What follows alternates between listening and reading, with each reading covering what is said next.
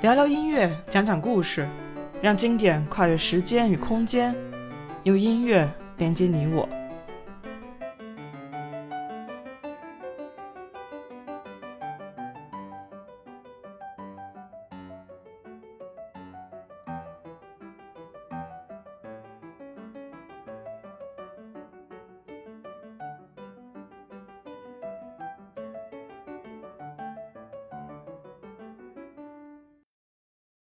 大家好，欢迎收听艺农音乐电台，我是王艺农，一名在德国的古典音乐从业者。